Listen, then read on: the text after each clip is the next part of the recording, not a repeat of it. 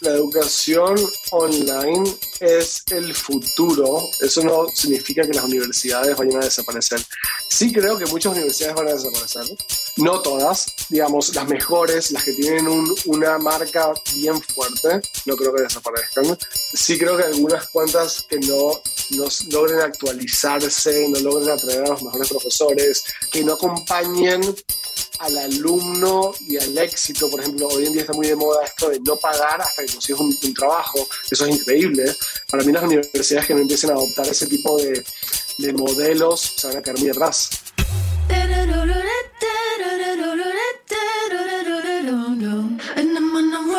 Hola, hola, bienvenidos a un episodio más de True Growth. Yo soy Fernando Trueba y semana a semana descubro la historia de crecimiento de gente extraordinaria que se ha salido del molde para cumplir sus sueños. Hoy tengo como invitado a Cristian Patiño, CEO y cofundador de Coder House, la startup de educación en línea que ha servido a más de 70.000 alumnos con sus cursos en programación, marketing digital, diseño web, entre otros. Coder House cerró su serie A por 13.5 millones de dólares este año con la participación de fondos como Monash y Rich Capital para expandir su oferta a México y otros países de Latinoamérica. Con Cristian voy a platicar sobre el futuro de la educación el proceso de levantamiento de capital, el camino que ha seguido Coder House para consolidarse como una de las startups más atractivas de la industria de EdTech en la región y mucho más. Antes de comenzar con la entrevista, te invito a que conozcas nuestro programa de certificación en Growth Marketing, un programa de nueve semanas diseñado por expertos para emprendedores y ejecutivos de alto nivel. Ve a truegrowthco.com para que conozcas más detalles. Para la gente que aplique antes del 31 de diciembre, estamos ofreciendo un 20% de descuento. Ahora te dejo con la entrevista con Cristian Patiño. ¿Qué onda, Cristian? ¿Cómo estás? Muy bien, Fernando. ¿Y tú? Muy bien, muchísimas gracias. Saludos hasta el bello Miami. Espero que no estés sufriendo mucho. no, gracias a ti por, por la invitación. La verdad que es un gusto estar acá. Oye, pues me encanta, me encanta Coder House, me encantan todas las, las, plataformas de EdTech. La verdad, te soy sincero, es una industria de startups que me fascina, que está teniendo muchísimo, muchísimo movimiento, como tú bien lo sabes, y estoy muy entusiasmado de platicar contigo hoy porque Ustedes son una de esas historias de éxito, por lo menos en etapa temprana hasta ahora, con la última ronda de, financiamiento que levantaron, con la expansión de cursos.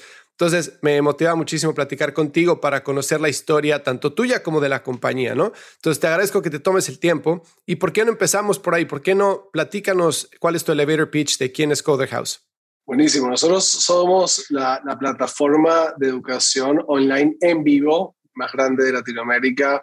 Eh, nosotros damos cursos en habilidades digitales como es programación web, em, lo que es marketing digital, UX, UI, data analytics y, y, mucho más. Y nuestro gran diferencial es que podemos brindar, digamos, cursos altamente personalizados, digamos, con un profesor en vivo, tutores que te, que te acompañan durante toda la cursada, con correcciones, digamos, a un precio súper, muy, muy económico, ¿no? Y de una manera bastante, o sea, engaging, ¿no? Entonces, eso es un poco lo que, lo que nos diferencia también de otras escuelas. Y platícame un poco del formato y si quieres vámonos un poquito atrás a hablemos primero de la necesidad. ¿De dónde surge la idea de hacer Coder House? Buenísimo. Bueno, yo siempre quise emprender en tecnología, pero la verdad es que siempre me, me, chocaba con la misma pared, que era la de no, no saber cómo programar.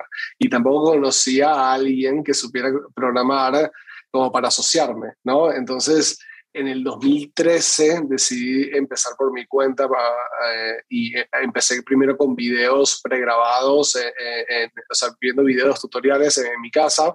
Luego quise profundizar y, fui a un instituto en Buenos Aires presencial. Y la verdad es que no me, no, no, no me gustó para nada, era como que súper teórico. Esto fue en el 2013, finales del 2013. Fue súper teórico, la poca práctica que, que, te daban, te la tenías que llevar a, tu casa como en un pendrive. Nada, era súper anticuado todo. Y ahí fue cuando tomé la decisión de como lanzar la escuela a la que a mí me hubiese gustado asistir, ¿no?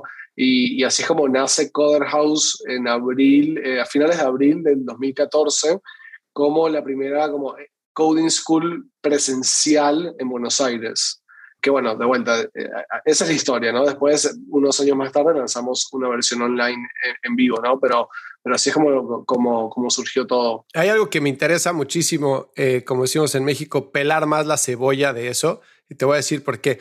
Mencionaste un par de cosas súper interesantes. La primera es tú querías emprender, no conocías a alguien eh, técnico, digamos, ¿no? Un CTO, un ingeniero que pudiera hacerlo, ni tú lo sabías hacer. Exacto. Entonces decides aprender por tu lado, lo cual te aplaudo 100%, pero después tu salto es abrir una escuela de coding, ¿no? Entonces, hay mucha gente que se detiene, yo me incluyo en eso, en ese perfil, por sentir que no tiene la credibilidad para poder enseñar algo o para poder cobrar por un servicio del que no es experto, ¿no? Entonces, si yo trato de empatar una cosa con la otra, tú no sabías programar y no conocías a alguien que lo supiera hacer, pero decidiste lanzar una escuela, lo cual está increíble.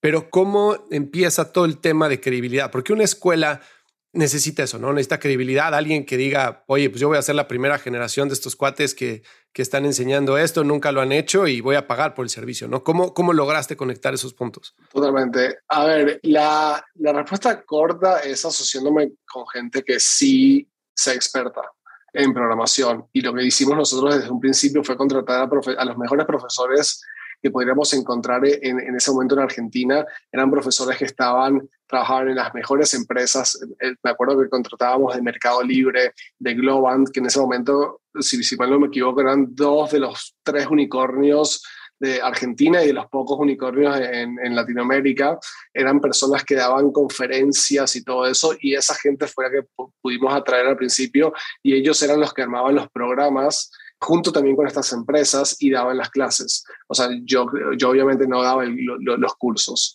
Claro. Y después también se sumó, un, conocí a uno de estos profesores, se sumó a Coder House como CTO y como cofundador también, como mi socio. Entonces, digamos, así es como lo hicimos. Y después al final del día comprobando que, que nuestros cursos eh, servían y que la gente estaba consiguiendo trabajo, digamos, en, en las mejores empresas de, de, de, Argentina en ese momento.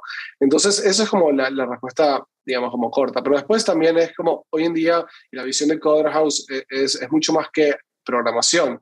Nosotros damos cursos en, en, prácticamente cualquier habilidad digital que te puedas imaginar y cada vez más. Entonces, digo, obviamente yo no soy experto y tampoco puedo serlo y creo que tampoco debería de serlo eh, en cada área y cada curso que nosotros enseñamos, ¿no? Eh, entonces, para eso, Coder House, lo que nosotros hacemos es contratar a gente sí experta, eso sí estoy 100% de acuerdo, ¿no? En, en que el profesor que te pongamos al frente de una clase trabaje de eso, no ni siquiera sea como profesor de dedicación, no, o sea, nosotros contratamos gente que trabaja en empresas de lo que enseña, y después viene ahí. Entonces, eh, así es como lo hacemos. Y hoy en día, de hecho, y ya para terminar, es nosotros también certificamos nuestros cursos con empresas. En vez de, por ejemplo, el Ministerio de Educación. Nosotros pensamos que nuestros cursos tienen que estar alineados con las necesidades de, de la industria. Entonces le vamos y, y le decimos a, a la mejor empresa de diseño, por ejemplo, UX UI de Argentina, certifica nuestros cursos. Entonces, cuando terminas tu, tu curso, viene con el loguito de la empresa. Entonces, y todos los contenidos van alineados también. Eso está súper interesante, que me imagino que esa certificación viene probablemente en etapa 2, o sea, cuando empiezas en los primeros cursos probablemente era un papelito de Coder House y se acabó. Exacto, sí. Y después ya que empiezas a ganar volumen, entonces empiezas a tener, digamos, ese leverage para que las empresas digan, yo también quiero ser parte de eso, ¿no? Totalmente. Entonces, si trato de, de, romper todo este tema en conceptos de growth loops, digamos que tú tienes una plataforma con expertos que contratas, la gente viene, el dolor o la motivación que tiene la gente para venir contigo es que quiere conseguir un trabajo y necesita mejorar sus skill sets, ¿no? Entonces viene a Coder House con esa expectativa, tú le cumples esa expectativa, la persona consigue trabajo y esa persona obviamente habla bien de Coder House, entonces se te realimenta el loop, ¿no? Totalmente, eso es uno de los loops. También tenemos otro que es muy potente, que nuestros tutores son perfiles muy buenos, pero un poco más juniors, y muchos de ellos son también eh, exalumnos. Nosotros, por ejemplo, en nuestros cursos tenemos un ranking, tenemos un top 10%, y si quedas en, en, en el top top de tu clase, puedes postularte para convertirte en un tutor. Entonces también es como que mm. te, los alumnos empiezan como, como alumnos, o sea, una persona empieza como un alumno, pero después termina el curso siendo tutor, consigues traba, consiguen trabajo y siguen dentro de nuestra comunidad y, la comunidad se, empieza, se empieza a hacer más y más y más grande, entonces se empieza a hacer una bola de, de, de nieve, ¿no? Y, y, también el boca a boca empieza como Codrajos empieza a, emplear a muchas más personas también. Entonces, uh, hoy en día, para darte una idea, somos más de 3.000 tutores y profesores y eso cada vez sigue agrandando, por esto que te digo. se suman como alumnos, salen como tutores, siguen perteneciendo, eh, siguen siendo parte de la comunidad. Y eso es algo muy, muy, digamos, muy poderoso que, que, nos ha ayudado muchísimo. Eso me encanta. Los negocios que tienen un network effect muy fuerte me fascinan. Y todo esto fue por diseño, fue por aprendizaje. Cuando estabas sentado que decías, quiero empezar Coder House, ¿viste todo este tipo de loops que tenías que crear o fue algo que sobre la marcha te fuiste descubriendo? No, fue 100% sobre la marcha. La verdad te mentiría si te dijera algo diferente. Fue, fue como no, hay que hacer primero una escuela, empezamos algo presencial, después poco a poco dijimos, bueno, empecemos a, escalar un poco más, cuando nos dimos cuenta que la verdad que escalar, tener un impacto realmente en toda la región es muy difícil siendo una escuela presencial, dijimos, bueno, vamos al online y las cosas fueron surgiendo, fue como que, ok, para dar una muy buena experiencia a muchos alumnos en un curso, tenemos que tener sí, el rol del profesor, pero también tenemos que tener el rol de, de, los tutores. Bueno, ok, tenemos que entonces tener e, esa estructura. Y después, digamos, fue como accidentalmente se, se, empezaron a dar todas estas cosas. Pero se pensó siempre desde un punto de vista de, bueno, ¿cómo, cómo ofrecemos el mejor servicio? Y después todo lo demás fue como eh, accidental, digamos. Una consecuencia. Me encanta, está increíble. Muchísimas felicidades. Oye, cuéntame, acaban de levantar una ronda, bueno, acaba al principio que Q2 eh, de, este año, ¿no? Sí. Una ronda bastante interesante. ¿Cómo fue el proceso? ¿Qué tan doloroso fue? Buenísimo. La verdad que, eh, o, sea, obviamente tienes que hablar con muchos inversores y, nunca levantar una ronda es fácil. En nuestro caso, por, suerte, no se extendió tanto, fue de, un mes y medio, pero sí, nosotros tomamos la decisión de, de ir como por... Nosotros siempre fuimos una empresa completamente bootstrapped eh, desde el principio. Y a principios de este año, o a finales del año pasado, tomamos la decisión de ir por el, por el camino de, de VCs, ¿no? Y ahí, digamos, primero aplicamos a Y Combinator, que como sabrás eh, es la, la, aceleradora más importante del mundo en Silicon Valley. Y ahí, bueno, tuvimos la suerte de, de, quedar seleccionados. Estuvimos ahí desde enero a marzo de este año. Y justo después de eso levantamos nuestra serie A. Ese proceso duró más o menos un mes y medio hasta tener un term sheet.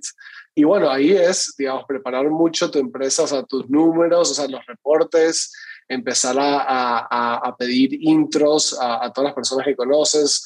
Y Combinator nos ayudó muchísimo, preparar tu pitch, practicar tu pitch y empezar a tener calls, ¿no? Con, con todos los inversores y, y, empezar a contar. Y, y son muchas reuniones todos los días la verdad que cansa mucho, a mí la verdad también es como, a mí me gusta más como hacer otras cosas, no es mi cosa favorita estar vendiendo todo el día, entonces sí, para mí fue súper cansador, pero bueno, necesario obviamente. Y bueno, y la verdad que eso, por suerte, un, un mes y medio después de habernos graduado de Web Combinator, eh, tuvimos una oferta por parte de, de Monashis, que es uno de los principales fondos de, de Latinoamérica y de Brasil, y de Rich Capital. De hecho, fuimos su primera inversión en Latinoamérica. Wow. Y sí, la verdad que estamos súper contentos con eso. Y, y, y bueno, eh, sí, pues, levantamos 13.5 millones de dólares y, y, con el objetivo, digamos, de salir de, también de Argentina y de tener un impacto regional. Sobre todo ahora estamos en México, poniendo el foco 100% ahí. Claro, hace sentido. Y cuando estabas en este proceso, Digo, Rich Capital es un fondo que se especializa en EdTech, conoce muy bien el landscape y ha habido un boom de EdTech en Latinoamérica, no solo en Latinoamérica, sino en el mundo, ¿no? O sea, tienen muchísimas empresas que están tratando de ganar esa carrera. Yo no creo que sea un mercado de winner takes all, no. así de que haya un, no, este va a estar bastante fragmentado, especializado. Ahorita platicaremos del futuro de la educación, pero creo que definitivamente va para allá. Pero ¿cuáles fueron esos puntos de, de inflexión durante el levantamiento de capital que crees que los hizo destacar de todos los demás para que fondos como Monashis y como Rich Capital se decidieran por ustedes? Buenísimo. Yo, yo, creo que lo principal fue como eh, el, el, modelo que tenemos. Siempre cuando a veces me preguntan, bueno, claro, eh, hay tantas empresas en educación en la región, ¿cómo Coder House se diferencia? ¿no? Y, y frente, no sé, por ejemplo, un, Platzi o un Creana, que son súper conocidos en toda Latinoamérica o más como un bootcamp, los bootcamps, ¿no? Donde son bien intensivos. Y ahí yo lo que siempre digo es que tenemos como, tratamos de agarrar lo mejor de ambos mundos. Por ejemplo, si ves a, empresas de vuelta que, tienen videos pregrabados, creo que hacen un excelente trabajo y son buenísimos, sobre todo en, en, temas de accesibilidad, ¿no? Digamos, son, son económicos, también en, cuanto a, a, flexibilidad horaria, está buenísimo, digamos, puedes tomar sus cursos cuando quieres, le puedes poner stop y volver a, tomar el curso cuando quieras, eh, no ponen filtro tampoco, entonces son súper accesibles y creo que lo hacen muy bien como para a Latinoamérica. Por ahí en donde están un poquito más flojos eh, es como también al hacer un video y no tener tanta, tanto acompañamiento, por ahí tienen, no hay tanta gente que termine como de aprender o de terminar todos los cursos, ¿no? Del otro lado de la moneda, del otro cara de la moneda, tienes más a, bootcamps, ¿no? Que son como completamente al revés, son más efectivos, ¿no? En cuanto a tasas de finalización de los cursos, pero por ahí no son tan, tan accesibles porque o, por ahí son caros, por ahí te, también te, te, requieren que dejes tu trabajo para dedicarle muchísimas horas a, digamos, al curso. Tienes también digamos, hay muchos filtros, tiene, hay un proceso de aplicación donde filtran. Entonces nosotros lo que vimos ahí fue decir, ok, ¿cómo podemos hacer como agarrar lo mejor de ambos mundos? O sea, ser una plataforma mega recontra accesible, de vuelta, súper económica, o sea, a nivel también dedicación y demás, pero alcanzar tasas de finalización por encima del 90%, mejor que, otra, que, que, cualquier otra plataforma. Eh, y ahí por, por, eso también tenemos un profesor, tenemos un tutor, etcétera, etcétera. Y digamos, esa combinación de, de ambas cosas, precio más personalización, es lo, que, nos ha hecho como crecer muchísimo y es lo que vieron los inversores en Coder. Oye, ahí hay creo que decisiones estratégicas muy importantes que mencionaste, ¿no? Uno, el video on demand o education on demand contra intensivo presencial o moderado. Digamos que a nivel económico, el, la educación en demanda te permite tener passive income, ¿no? Tú produces, este, gastas dinero en, bueno, gastas, inviertes dinero en la producción de los cursos, en el profesor, en la edición, etcétera. Lo subes, pero es una maquinita de cash, ¿no? Entonces, este, lo estás vendiendo por tu sitio, etcétera, etcétera. El tema de, de presencial o moderado, en donde tienes una persona que está dando el curso, está limitado al horario de la gente, está limitado a, a cuánta gente puede asistir a esa hora. Entonces, digamos que a nivel income tiene una limitante un poco mayor probablemente puedes compensarlo con el premium price que puedes cobrar porque es un tema moderado y mucho más personalizado, ¿no? Entonces, esa decisión estratégica la toman al principio la compañía, la toman conforme van creciendo y van viendo hacia dónde van las cosas. ¿Cómo fue ese proceso? Sí, totalmente. Esto es, es 100% estratégico, ¿no? Donde te quieres posicionar al principio por lo menos y después es pensar en cómo esto evoluciona y tratar de ver, claro, cuál es la, Sí, o sea, es tener tu, tu, visión y, y, cuál crees que, que, va a ser el futuro de la educación, ¿no? Totalmente, es un modelo donde hay, son videos pregrabados, es mucho más escalable, como bien dices. Nosotros, digamos, pensamos que, o sea, es para nosotros muy importante tener, eh, eh, tener el factor humano para que una persona termine y aprenda, digamos, también igual hago un paréntesis ahí, creo que también depende de la, lo que se esté estudiando. Creo que hay temas que se pueden aprender mucho mejor o más fácilmente por ahí viendo algún que otro video y hay otros temas que es mucho más difícil. Por ahí programación es bastante más complejo. Si quieres ser diseñador UX UI, también puede ser eh, un poco más complejo, ¿no? Con, con, videos. Entonces, sí pensamos que, digamos, el factor humano en nuestro caso es importante. Pero después hay, hay todo un tema de cómo optimizas con software un montón de cosas. O sea, nosotros tenemos una plataforma online, digamos, pensada 100% para, para esa experiencia, también donde optimizamos todo lo que es la respuesta de los tutores con software y muchísimo más, ¿no? Y después es también, es cómo creas un ecosistema alrededor de eso. Nosotros no, no, no, o sea, si bien nuestro diferencial son, tienes cursos que están como por camadas y en vivo, también alrededor de eso tú puedes ofrecer videos pregrabados, puedes ofrecer contenido muy extra y que sea súper rico para los alumnos y también hay eh, eh, posibilidades de monetización una vez que vas creando tu comunidad. Entonces, ese es el camino que nosotros elegimos tomar, ¿no? Eh, el gap que vimos en el mercado, como que nadie estaba haciendo eso de vuelta, o sea, o estabas video 100% o algo súper, súper intensivo, el gap que vimos fue, fue ahí y estamos arrancando por ese lado. Sí, a tu punto yo lo comparo mucho con una membresía para el gimnasio, ¿no? Si tú agarras y bajas el app de Pelotón o Instafit, la que quieras, y pagas la mensualidad, pero estás tú solo y está en ti completamente que hagas los ejercicios, tu nivel de progreso va a estar directamente relacionado con tu nivel de compromiso, ¿no? Con tu motivación para hacerlo. Cuando tienes a alguien con quién reportarte, que es como típico, típico el approach de Alcohólicos Anónimos o de cualquiera de esos grupos, ¿no? Que tienes un sponsor, digamos que en este, en este caso pues es tu grupo o es tu profesor, es alguien que te ve la cara, es, o sea, como que tienes un compromiso mayor, no solo porque es con tu persona, sino que es con alguien más, ¿no? Entonces, cuando tienes ese nivel de compromiso, que en el caso del gimnasio podría ser un entrenador o el modelo que tiene este The Mirror o el modelo que tiene Tonal, etcétera, en donde hay un entrenador en el que vas y te haces presente, ese nivel de compromiso es mayor y por lo tanto también la probabilidad de que termines el curso, por lo tanto que adquieras el conocimiento y que tengas el resultado, ¿no? Totalmente, 100%. Y, y como bien dijiste tú al principio, también es como, obviamente, al tener algo más personalizado, los precios son un poco más, ¿no? Exacto. Entonces, eso también, digamos, ahí, ahí también cambia, si eres un poquito menos escalable, pero también cobras más. Entonces, como se balancea un poco ahí eh, también pero sí, 100%. Oye, al principio de la conversación tú mencionaste algo que era, quería crear la escuela que a, la que a ti te hubiera gustado ir.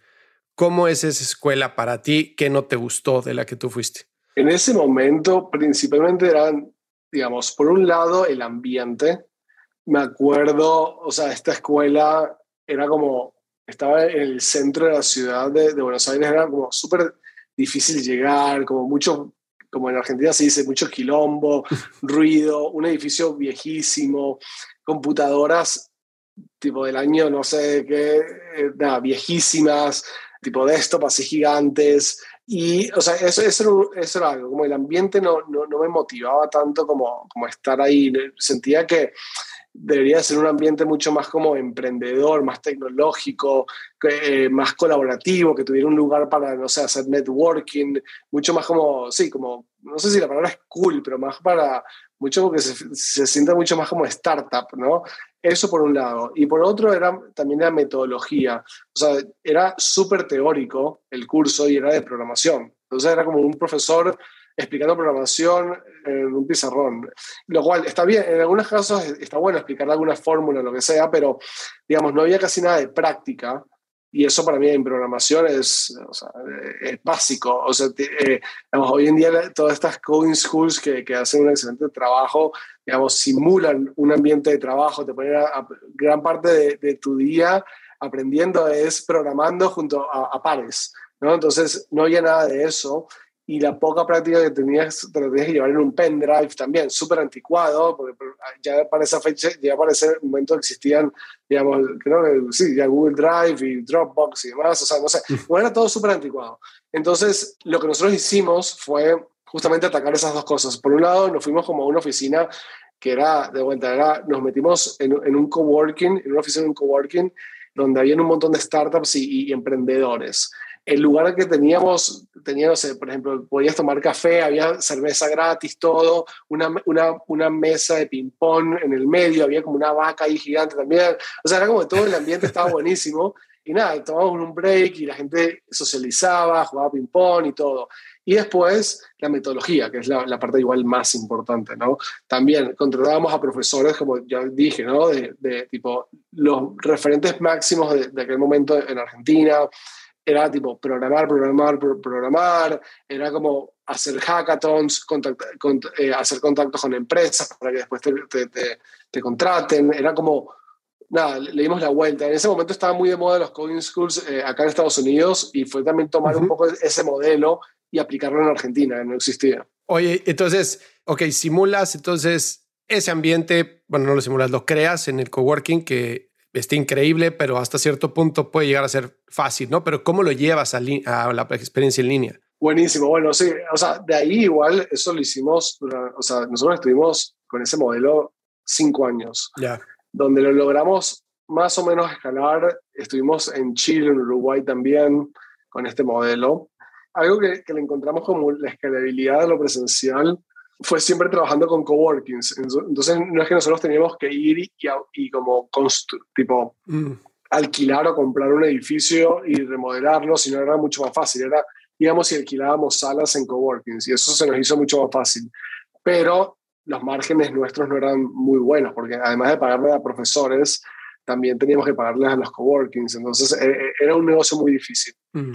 Pero bueno, en el 2019, en agosto del 2019, tomamos, antes en realidad, en el 2019 ya empezamos a, a, tener cursos online, pero nosotros eh, eh, a mediados del 2019 tomamos la decisión de, sí, de ir a un modelo 100% online, dejar todo lo que estamos haciendo presencialmente, pero en vivo, y agarrar todo lo que aprendimos en esos años y aplicarlo a este nuevo modelo.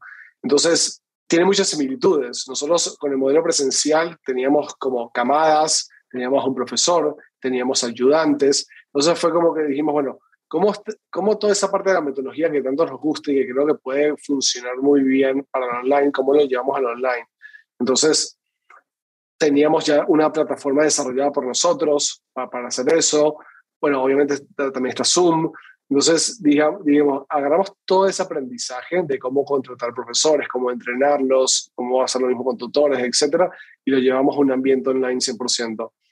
Y de vuelta, y después está toda la parte de, ok, cómo te ubicas en el mercado, que es lo que recién hablé, y esa combinación de como software, más el pricing, más la parte humana, es lo que después de, o sea, desde ese momento, en 2019, que empezamos a hacer cursos, online hasta ahora ha sido como un crecimiento exponencial. Y algo también importante ahí es como nosotros tomamos esa decisión y, lanzamos pre-pandemia, o sea, Exacto. seis, siete meses antes de la pandemia. Obviamente la pandemia nos ayudó, pero como por suerte, digamos, logramos transicionar antes y aprovechar esa ola bastante bien, ¿no? Sí, eso justo te iba a decir que, o sea, suena como que inconscientemente o por suerte o lo que quieras, prepararon todo el pavimento para cuando llegara la pandemia. No sé, ya tenían tracción online, llega la pandemia y obviamente la sensibilidad de la gente hacia e-commerce, hacia pagos en línea, hacia cursos en línea, o sea, se incrementa muchísimo, ¿no? Pues es la única forma de hacer las cosas. Totalmente, a ver, fue, pura suerte, o sea, me, me encantaría decirte que vi el futuro de alguna manera, pero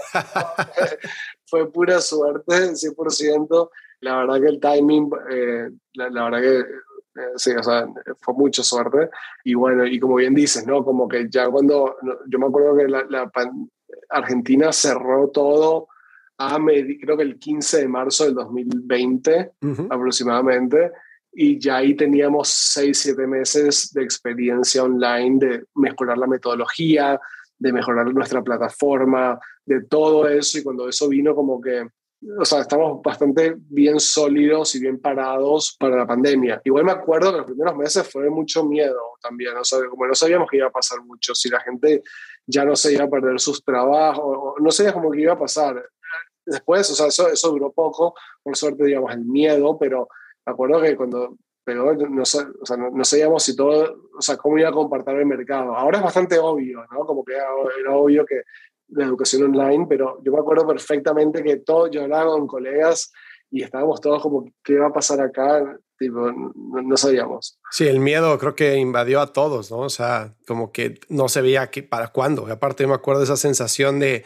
bueno, son tres meses o son seis meses, son nueve, es un año, y seguimos ahí, ¿no? Entonces, eh, como que, o sea, te vas adaptando poco a poco, pero nunca tienes claro qué viene. Claro, además es eso, claro, como que entonces no sabíamos si, bueno, la gente iba a decir, bueno, no estudio por tres meses, ya como en dos meses o tres meses esto va a parar, bueno, después vuelvo a mi educación presencial o lo que sea, como en, serio, como que me acuerdo perfectamente que teníamos bastante sin miedo de que, iba a pasar. Y, bueno, por suerte pudimos aprovecharlo. No, pues qué bueno, este, qué bueno que todo salió bien ahí. Oye, y cuéntame algo, si yo me pongo en tus zapatos como fundador de empresa, cuando estás con la escuela presencial, creo que digamos que los indicadores de negocio son bastante claros, ¿no? O sea, pues cuántos alumnos tienes, cuánto te cuesta el curso, qué margen tienes por alumno, etcétera, y cómo va creciendo para la siguiente clase o para el siguiente curso, ¿no? Entonces tienes un tema de ratio de crecimiento, tienes tus márgenes, tu profitability. Cuando lo mandas en línea, creo que viene un tema importante de costo adquisición, ¿no? Por un lado, y entonces ya tienes que empezar a meter mucho más como metodologías de bueno, metodologías, pero estrategias de SEO, tienes que meter los growth loops, tienes que meter los referrals, o sea, tienes que poner como que un sistema digital que trabaje para ti, para atraer este, alumnos hacia, la, hacia Coder House, ¿no? Entonces, en la etapa en la que estaban cuando lanzaron en línea, contra cómo ven la compañía creciendo hacia adelante, ¿cuáles son esos indicadores clave? O sea, ¿cuáles son las métricas con las cuales estás obsesionado? A ver, la principal, y para mí es el, caso del 99% de las empresas, es, o sea, es el revenue. O sea, el revenue es, o sea, facturación. En la educación también el, NPS también, o sea, la calidad de tus cursos, ¿no?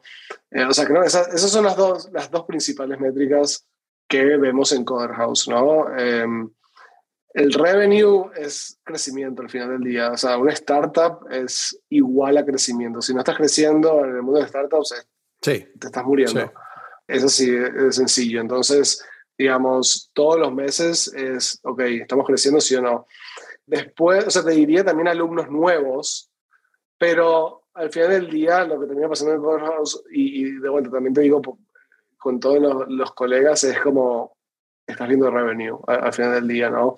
Y después lo otro es, ok, el NPS. El NPS obviamente es la experiencia que, que estás dando, la calidad de experiencia que estás dando y midiendo eso muy bien, ¿no? Porque obviamente no, no, no, puedes seguir creciendo si tu NPS lo tienes bajo y puede ser muy peligroso. También eh, en nuestro negocio, yo creo en la, en la mayoría, en todos, ¿no? Pero digo, también educación es algo delicado y dependemos mucho de nuestra reputación y, y del boca a boca. Entonces, em, digamos, eso hay que cuidarlo muy bien, es algo que nos ha hecho crecer muchísimo y, y, que tiene que ser así, que a medida que escalemos siempre tenemos que poner un ojo, tener un ojo puesto ahí y todo un equipo, digamos, asegurándose de que el NPS se, se, se mantenga alto.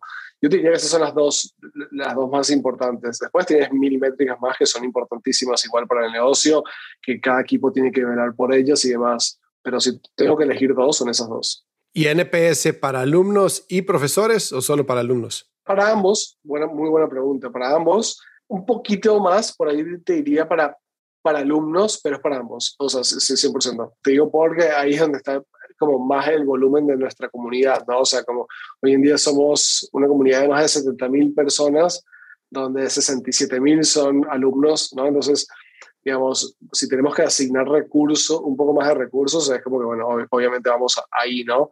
Pero, pero también, o sea, nuestros profesores y tutores son clave para, para hacer esto funcionar. Así que si no están contentos, tenemos un gran problema ahí también.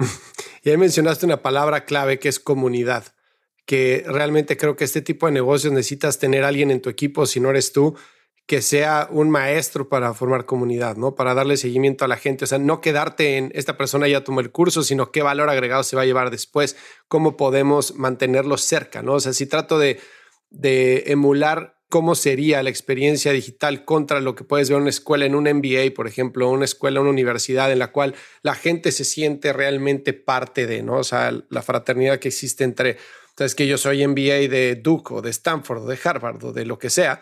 Eh, esa gente usa la gorra, usa las t-shirts, quiere que su hijo vaya para allá, sigue los deportes de college eh, y apoya. Entonces es una comunidad realmente muy fuerte en la cual eres parte de, ¿no? Ahora, cuando tú vas a una de esas universidades, el periodo en el al que vas es largo, ¿no? Estás hablando de un mínimo de dos años, súper intenso, con la generación, con vivencias, con aprendizajes, encontraste trabajo, etcétera, etcétera.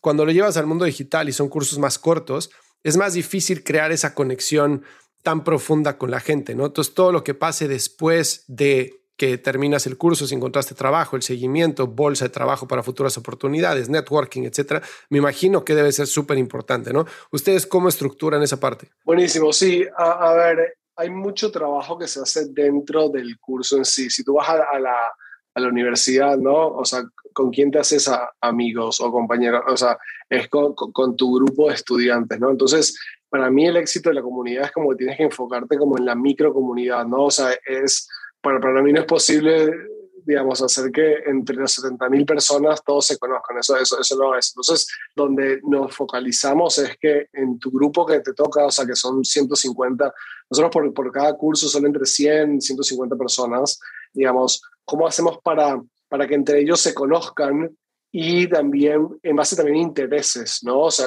y poder desarrollar software para que detectar, ok, ¿quiénes de estas personas con las que estás compartiendo un curso, digamos, no sé, quieren, quieren arrancar una empresa, por ejemplo? Entonces, ah, bueno, buenísimo. ¿Cómo hacemos para que se conozcan? Entonces, hay mucho trabajo ahí. ¿Quiénes de todas estas personas quieren conseguir un nuevo trabajo o quieren trabajar como freelance? Ah, bueno, genial. ¿Cómo hacemos para que se conozcan? Eh, entonces, ahí, digamos, es donde eh, juega un rol muy importante en nuestra plataforma, ¿no? De, cómo crear esos espacios en, nuestro chat, en nuestro foro, cómo hacemos la plataforma súper social con un feed, por ejemplo, cómo hacemos para crear espacios donde, se, donde estas personas se conozcan y hagan cosas. Y después está todo un tema de, ok, ¿cómo Coder House puede apoyar a, esos objetivos personales de cada persona? Entonces, bueno, ok, si son si quieren emprender, ok, bueno, hagamos eventos, hagamos charlas, webinars con emprendedores. Ayudémoslos con un pitch, a crear el pitch, a crear el template, a revisar el pitch. Entonces es un tema de cómo Codehouse apoya también todo eso y cómo genera contenido, que puede ser de vuelta con webinars, pero puede ser también con, con blog posts, etcétera, etcétera, para apoyar eso. Y la verdad es que nosotros estamos igual recién arrancando con, todo, o sea, si bien tenemos una comunidad bastante fuerte, creo yo, la verdad es que para mí estamos como en un 15% de, de todo lo que tenemos todavía por hacer. Tenemos por hacer muchísimo todavía. Ok. ¿Y, ¿Y, a dónde ves que vaya la, la educación en línea? Eh, ¿Tú crees que sea, si nos vamos a un extremo, que es el desaparecen las universidades o las escuelas presenciales y todo es en línea, contra un punto medio en el que tomas la educación básica presencial y después te especializas con cursos en línea, ¿hacia dónde crees que vaya? O sea, ¿dónde crees que nos va a llevar? Buenísimo. Yo creo que la educación online es el futuro. Eso no significa que las universidades vayan a desaparecer. Sí creo que muchas universidades van a desaparecer, es mi, mi, mi opinión. No todas, digamos, las mejores, las que tienen un, una marca bien fuerte, no creo que desaparezcan y está buenísimo que así sea. Sí creo que algunas cuantas que no, no logren actualizarse, no logren atraer a los mejores profesores, no logren eh, tener el mejor contenido, la metodología, que la marca no sea tan fuerte, que los incentivos y toda la parte que no acompañen digamos, al alumno y al éxito. Por ejemplo, hoy en día está muy de moda esto de no pagar hasta que consigues un, un trabajo. Eso es increíble. Para mí las universidades universidades que no empiecen a adoptar ese tipo de, de modelos se van a quedar muy atrás. Entonces, yo sí creo que muchas universidades van a desaparecer, pero no todas. Y sí creo que toda la innovación va a venir desde el lado, desde, desde el lado online en diferentes formatos. La educación online tiene, primero tienes un montón de aristas y un montón de cosas para aprender, pero después tienes eh, personas con diferentes gustos, ¿no? Obviamente. Hay personas que son súper autodidactas y prefieren aprender por videos, hay temas que son más fáciles de aprender por videos, hay otros temas que, no, hay personas que no son muy autodidactas, ahí yo me incluyo, entonces necesito más acompañamiento y una estructura. Hay personas que quieren dedicarle 10 horas al día de lunes a viernes, entonces para eso también hay, pero toda la innovación para mí viene de online. Hoy, hoy para mí me cuesta creer que hay alguien, no sé, en Latinoamérica o en Silicon Valley pensando cómo hacer la educación del futuro haciendo algo presencial. Como que no, no lo veo. Claro, de acuerdo. Que aparte, eh, las, las universidades presenciales, obviamente hay muchísimo trabajo detrás de research, ¿no? Y hay un trabajo muy fuerte de marca también, ¿no? Y, y de las posibilidades que te abre en el mundo laboral salir de X o Y universidad a tu punto, ¿no? Que las principales universidades van a estar ahí. Tienen un network effect muy fuerte. Totalmente. Ahora, sí creo también que esas universidades muchas veces te enseñan cosas del pasado. O sea, realmente las industrias se mueven mucho más rápido de lo que el currículum se puede llegar a actualizar. Entonces, ves casos de empresas de hace 10 años o de hace 5 años que el día de hoy ya son obsoletos, ¿no? Entonces, yo, yo recuerdo en la maestría las sesiones de las que más aprendí fue cuando el founder de una compañía estaba presente en el salón de clases y nos contaba lo que estaba pasando en ese momento. Nosotros tuvimos la oportunidad, por ejemplo, de que el founder de Spotify estuviera ahí y se hizo un debate con el founder de Pandora. Entonces estaban los dos platicando sus modelos de negocios. O estaba el founder de Mint, que cuando se la vendió a, a TurboTax, ¿no? O a Intuit. Entonces, esos cuates, yo creo que esas son las sesiones de las que más aprendí, más que los casos que nos daban en clase de cosas que habían pasado en el pasado.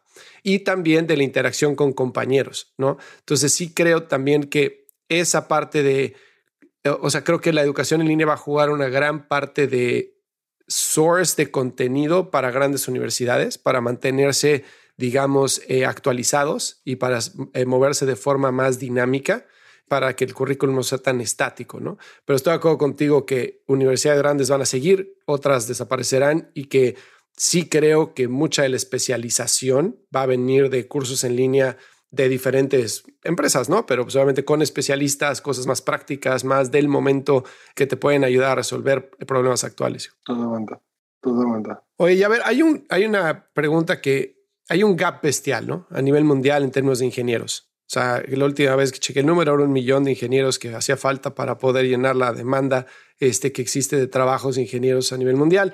Y aún más va a crecer ese gap conforme vayan creciendo las empresas de tecnología, ¿no? O sea, el always on de contratación de, de las empresas de tecnología en Silicon Valley, en, en, este, en Austin, en Nueva York, entonces es bestial, ¿no? En Latinoamérica también. Entonces, ustedes empezaron con coding y después ampliaron su currículum a otras disciplinas. ¿Por qué decidieron hacer eso entendiendo o suponiendo que la demanda de coding era suficiente para hacer un negocio bestial? Buenísimo. La respuesta corta es, no todo el mundo quiere ser programador y está perfecto que así sea. De hecho, si, si en tamaño de mercado, o sea, nosotros nuestra misión es democratizar la educación y, y, digamos, impactar a toda Latinoamérica y tratar de, de, de, de elevar, digamos, a, a, que cada vez más y más personas, no importa de dónde vengan, no importa su estatus socioeconómico, digamos, poder hacer que tengan más oportunidades profesionales. Es irreal pensar que todo el mundo puede ser programador, eso, eso, eso, eso, no es así. No todo el mundo quiere ser programador y me parece excelente. Entonces es, ok, tenemos que tratar de brindar eh, educación digital, marketing, diseño, todo, a la, mayor cantidad de personas. Entonces, se, trata de eso, de, cómo abarcas mucho más y cómo le, le, tratas de mejorar la vida a muchas más personas y no nada más a la gente que quiere como ser programador. E, esa es como la respuesta como rápida. Después, sí, es eso. Después, es temas de estrategia de negocio y demás. Pero, pero sí, eh, en realidad esa es la respuesta. Sí, es una visión más como hacia la gente que interna a la compañía, ¿no? Es como tenemos que solucionarle un problema a la gente, ¿no? Eso me gusta mucho. Exactamente. Oye, y cuéntamelo, tú como persona, como el Cristian que empezó la empresa este, con ese primer curso de forma presencial, contra el que eres hoy después de levantar esa ronda, después de 70 mil personas en la comunidad, ¿cómo has cambiado? ¿Cómo has crecido? Wow, a ver, un montón, la verdad es que ha sido todo un desafío. O sea, gran parte también de, de todo este crecimiento, o sea, a ver, es mucho más responsabilidad. Nosotros pasamos de ser 10, 15 personas, hoy en día somos 220 casi, una comunidad de miles y miles de alumnos. Empleamos igual indirectamente, digo indirectamente porque nuestros profesores y tutores no, no están, eh, eh, no son empleados full time, sino eh, como freelancer, contractors. Ahí son ya casi 2.000, 3.000 personas. Entonces digo, eso es como, es mucho más responsabilidad y a mí lo, que yo siento es, uno de los grandes aprendizajes y, lo que he tratado de hacer es, o sea, tratar de rodearme de gente que lo, lo sepa hacer mucho mejor que yo. Y contratar talento que, que hayan pasado ya por esta, esta experiencia y que me enseñen a mí. Y tratar de aprender lo máximo posible. Nada, leyendo y también hablando con mentores, con nuestros inversores y también como tirándoles un poco ese peso también a ellos y yo eh, pudiéndome como de vuelta apoyar en ellos. eso te diría que es como lo más, como una de las cosas que más he aprendido a hacer. O sea, antes era como más como yo y mi co-founder, algo mucho más chico. Ahora lo, lo que, lo, lo, que cambió el impacto que tenemos, ¿no? Y, eso hay que llevarlo con mucha responsabilidad. Y nada, eh, ha sido como un, proceso súper como, ¿cómo se dice? Humilde. O sea, he aprendido muchísimo. Y de vuelta, sobre todo a confiar en personas y a poner como todo esto también en manos, o sea, en manos de otras personas que lo pueden hacer mucho mejor que yo. ¿Y cómo vives esa, mencionaste como que ya hay gente que, o sea, 200 y tantos colaboradores más los indirectos más las 70 mil personas en la comunidad. ¿Cómo vives ese sentido de responsabilidad para con esa gente? A lo que me refiero aquí es cuando tú empiezas con tu co-founder y tienes un par de alumnos, sientes que la, o sea, el impacto que puedas tener en esa gente es eh, bastante controlado, ¿no? Cuando ya tienes muchos cursos, tienes eh, mucha gente en la comunidad, empiezas a perder control de ese impacto. Entonces, ¿cómo vives tú ese deslindarte del control directo y hacerlo a través de la gente? ¿Cuáles son esas, esas formas de trabajo o esas conversaciones o esos procesos que te ayudan a tener tranquilidad mental de que las cosas están yendo en el camino en el que tienen que ir? Bueno, ahí lo, lo, que tratas de vuelta, o sea, por lo menos yo lo que trato de hacer es, bueno, primero tampoco pensar tanto como en el impacto y más como enfocarme en, en, la ejecución de todos los días, ¿no? Y después es como te decía, o sea, rodearnos de, de, de gente increíble que ya haya pasado por algo similar en empresas con mucho más tamaño de coder. Y después es creo que arranca desde tu cultura, ¿no? De, de, los valores que tienes como, empresa y cómo eso lo, lo bajas al equipo y, cómo contratas gente que comparta esa cultura. Y después, o sea, por, por, darte ejemplos, eh, o sea, y todavía nosotros tenemos bastante para mejorar en, en, este punto, pero nosotros tenemos una política que si te anotas nuestros cursos y no te gustan durante las dos primeras clases, puedes pedir la devolución sin preguntas. Entonces, digamos, digamos, ese tipo de cosas es importante por, un tema de confianza y porque también la podemos, o sea, nos podemos equivocar y nos vamos a equivocar y, vamos a seguir equivocándonos. Entonces, es como, como tratas de tener una marca donde, por lo menos, de vuelta, si, si tienes, si, si hay alguien que no la tuvo una mala experiencia, por lo que sea, es como, como tratar de que esa persona nada, se vaya con una buena imagen tuya. Eso es súper importante, eso es algo que medimos muy de cerca. Y después es medir también, es el NPS, es tener, digamos, bien tus KPIs bien medidos, alinear al equipo para eso y tener bien claro como qué es lo que estás dispuesto a, a aceptar y qué cosas no. De vuelta, o sea, si nosotros tenemos muy bien claro que si el NPS baja por debajo de los 60, 50 y pico de puntos, o sea, tenemos que detener el crecimiento.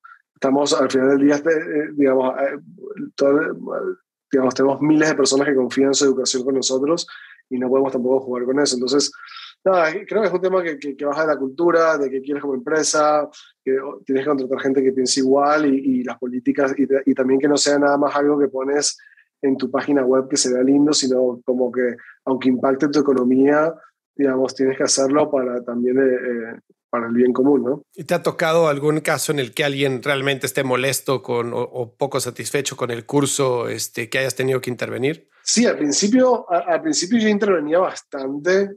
Digamos, hoy en día no intervengo tanto, o sea, intervengo desde el punto de vista de, de tomar decisiones estratégicas, bueno, no de, de, de, definición de políticas.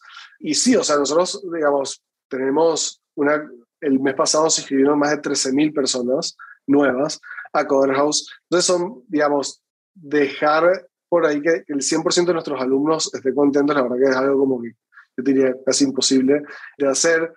Digamos, siempre, digamos, hay pocas personas que, que por ahí no, no, tienen la mejor experiencia, digamos, ya sea por diferentes razones, por ahí está esperando algo y, y, y que, que, no consiguió, por ahí, digamos, hay algún retraso en la respuesta de por ahí alguien de, del equipo de coder, ya sea el, equipo full time o el tutor o el profesor. Y en todos esos casos tratamos de mejorarlo, eh, perdón, de, solucionarlo de la mejor manera, eh, ¿no? Y también con esta política que tenemos que, bueno, si, si al principio del curso no, nada, no, no, no, no es lo que te esperabas, listo, te devolvemos tu dinero. Entonces, nada, son, de vuelta, hoy en día yo intervengo más en la definición de, de de políticas, pero por suerte hasta ahora no hemos tenido ningún caso así grave que yo tenga que intervenir porque, no sé, pasó algo. Eh, okay. son, así que por suerte venimos bien. Oye, ¿cuáles son los principales aprendizajes con los que te gustaría que la gente se quedara? Buena pregunta. Yo creo que, o sea, uno que a mí me sirvió mucho es como, no sé si, no, si hay alguien que está pensando en hacer algo, digamos, lanzar su propio emprendimiento es como, no sé, como tratar de no pensarlo tanto y como hacerlo. Ya sé que suena súper cliché, pero es como, a veces como que te empiezan a entrar muchas dudas y, y empiezas en ese, como, empiezas a, a entrar como en un círculo vicioso de, uy, le cuento mi idea a alguien, pero no sé, es como tratar de encontrar algo como que te apasione de verdad. O sea, pensar como, ok, ¿qué problema tengo en mi día a día que me apasione resolverlo?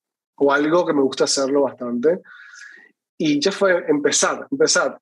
Y sin pensarlo tanto, yo creo que haciendo eso, eventualmente vas a encontrar el camino y para hacer lo que de verdad te guste. O sea, y, y creo que eso no tiene que ser también poco emprendiendo, puede ser trabajando en una empresa que te encante la misión, digamos, no todo el mundo quiere emprender y está perfecto también que así sea, pero también como, no sé, creo que la vida es muy corta, entonces, de vuelta, encontrar qué, qué te gusta hacer, qué empresa te encanta y, y escribirle a esa empresa y decirle, mira, quisiera trabajar ahí porque me encanta la misión, creo que yo puedo aportar valor así, así, así, y tomar como un poco más de protagonismo por ahí como una persona de verdad yo creo que se sorprendería de los buenos resultados de hacer eso. De una empresa que uno piensa que nunca va a poder eh, trabajar ahí por X o por Y y decir, tipo, me encanta esto, por esto, por esto, por esto, tipo, esto, es todo lo que me parece que hacen bien, esto es todo lo que podría mejorar, podrían ustedes mejorar, yo podría ayudar con esto.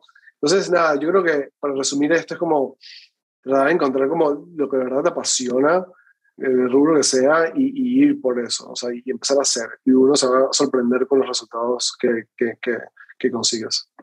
Completamente de acuerdo. Creo que ese, ese nada más empieza es donde mucha gente se atora, ¿no? Mucha gente digo que eh, quieres tener todo planeado, quieres tener todo resuelto, quieres entender muy bien cómo está el problema y si tu solución es la viable o no, cuando la mejor forma es empezar. Empezar. Y pues ya los golpes te van llevando en la diferente dirección y el chiste es ir aprendiendo, ¿no? Totalmente. 100%. Oye, Cristian, pues algo más que te gustaría agregar. Eh, no, agradecerte a ti, la verdad, por la oportunidad. Eh, disfruté mucho de la charla y, y, y un súper gusto, la verdad, de estar acá. Pues igualmente, muchísimas felicidades por todo lo que están haciendo y pues les deseo el mejor de los éxitos hacia adelante. Muchísimas gracias, Fernando. Te mando un abrazo. Igualmente. Si encontraste valor en este episodio, cuéntale a alguien. Y si no, también cuéntale a alguien. La mejor forma de ayudarnos es compartiendo tu opinión. Síguenos en Instagram, arroba truegrowthco, o envíanos un correo a hola arroba truegrowthco.com. Leemos todos los mensajes y nos encanta estar en contacto contigo. Califícanos con 5 estrellas en iTunes o donde sea que nos estés escuchando para que podamos seguir creciendo y tengamos más invitados para ti. Menciónanos en Instagram y comenta lo que más te gustó de este episodio. Puedes encontrar las notas y referencias mencionadas en este episodio en truegrowthco.com diagonal podcast. Muchas gracias por escucharnos. Yo soy Fernando Trueba y te espero en el siguiente episodio de True Growth Podcast. Mientras tanto, sigue creciendo.